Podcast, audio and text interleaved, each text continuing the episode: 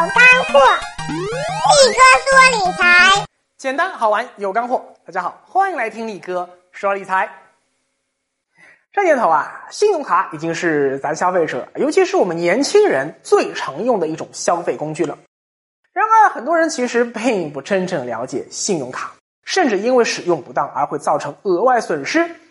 但是呢，关于信用卡正确的使用知识，嘿，银行却总是不愿告诉我们。为啥呀？就是因为我们懂得越多，嗨，他们赚钱就越难。今儿力哥就捅破这层窗户纸，告诉你信用卡中心打死不肯说的秘密。最大最大的秘密在今天，那无疑就是分期还款的真实利率上啊。比如说啊，小王啊是个剁手族，啪。他看到喜欢的东西啊，就忍不住买买买。但等到月底信用卡账单来的时候，哟，傻眼了呀！一看上个月信用卡花了一万多块钱啊，我一个月才赚几千块钱工资啊，那怎么办？怎么办？怎么办？这时候啊，就算小王不说，你放心，银行一定会主动打电话建议小王办理信用卡分期还款，把单笔大额债务啊这个压力。分别啊分散到三个月，或者说是六个月，或者十二个月来慢慢偿还。但是啊，呃，利息这东西啊，消费者今天不爱听啊，所以银行啊变聪明了呀，现在普遍换了个说法，叫分期还款免息，只要收一点手续费。然而换汤不换药啊，银行不是活雷锋，不管推销什么业务，最终都是为了赚你钱。还是以小王为例啊。比如说，他这个月信用卡账单一万八千元，哎呦，这么多钱，一下子还不出啊！所以呢，他就申请了十二期的分期还款，也就是分一年一点点还清。根据银行规定啊，每期需要按照消费总金额百分之零点六吧，来这个缴纳分期还款的一个手续费。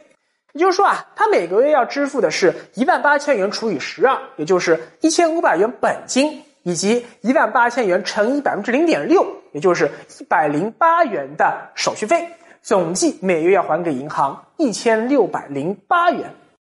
好，你看这个月利率是百分之零点六啊，不对，应该是月的手续费百分之零点六，折算成年利率就是百分之七点二，对不对？乍一看，哎，这个金额好像不贵哦，对吧？哎，你是不是这么想的？如果你也这么想。那就真的被银行套路给忽悠进去了，因为手续费的算法和利率不一样。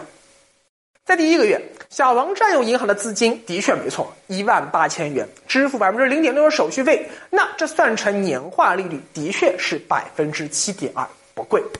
但到第二个月，他已经还了银行一千五百元本金了，实际上还欠银行一万六千五百元。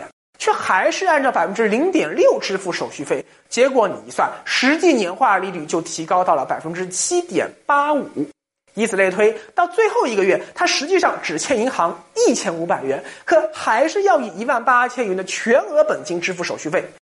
一千五百元借一个月，我也要还一百零八元利息。我勒个天啊！实际年化利率就高达百分之八十六点四。所以要计算信用卡分期还款的真实利率，就要用到平均贷款余额这个概念。就是说啊，把从第一个月到最后一个月实际占用银行的资金加起来，再除以十二个月，这才是你平均每月真实占用银行的资金。这个金额算下来是九千七百五十元。你再按照实际支付的手续费总额，也就是一百零八元乘以十二个月，是一千二百九十六元，去除以平均贷款余额九千七百五十元，算出来你分期还款的实际利率是百分之十三点二九。你看，和银行宣称的百分之七点二相比，几乎贵了整整一倍啊！可是银行绝对不会告诉你，分期还款的真实成本比表面数字要高出将近一倍呀！而且呀，一般银行还会规定说，分期还款途中，就算你提前偿还，那手续费仍旧按照原来的计划约定扣除。比如说啊，你原来申请说十二期分期还款，结果呢，半年以后，哎，你手头宽裕了，可以提前还清了。嘿，对不起，剩下半年的手续费一分钱不能少。这和房贷提前还款可以省利息不一样，最常见的呀，还是信用卡商城卖的那些商品太坑爹。当然，我们应该承认啊，高大上的银行它卖的商品质量一般不会差，但是啊，质量不差，价格很难说啊。有些所谓的啊什么特惠价呀、限时促销价呀，往往都是噱头大过实际啊。市场上卖三千元的笔记本，哎，他们家报价三千五，然后呢，哎，再给你各种各样的什么信用卡的促销噱头啊啊打折，算下来呢，就算用上了折扣，享受特惠价，还是比市场价高。不过有时候有些商品价格倒真的是比市场价低。对不起，必须申请六期或者是十二期分期还款服务，才能够享受这个特惠价。说白了呀，低内损失，低外补，产品价格卖便宜了，就用分期还款利息再赚回来。信用卡积分换礼不但缩水，也是饱受诟病的一个问题。比如说啊，你在三年前消费了三万元啊，刷了三万积分出来，当年可以换一个电水壶啊，但现在一看，哦。只能换一条毛巾了呀！更悲催的是啊，不少银行还设定了积分清零政策，只要到期你不兑换，自动清零，白搭，什么都换不了。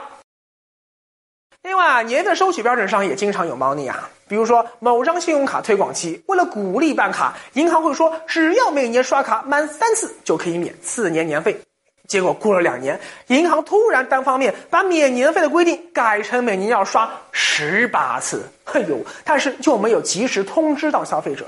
结果呢？哎，有一天消费者拿到账单一看，咦，我怎么莫名其妙被收了一百元年费啊？你看荒不荒唐？哎呀，怎么说呢？银行啊，它不是慈善机构，发行信用卡它不是为了做慈善，而是为了赚你钱。只不过呀，不懂理财的人啊，就会不明究竟的给银行送钱；而懂理财的人呢，则可以借力打力，不但银行赚不到自己一分钱，反而可以不断薅银行的羊毛。那么，你是前者还是后者呢？那个我老是忍不住要刷信用卡，这个问题怎么解决？找个有钱男朋友不就行了吗？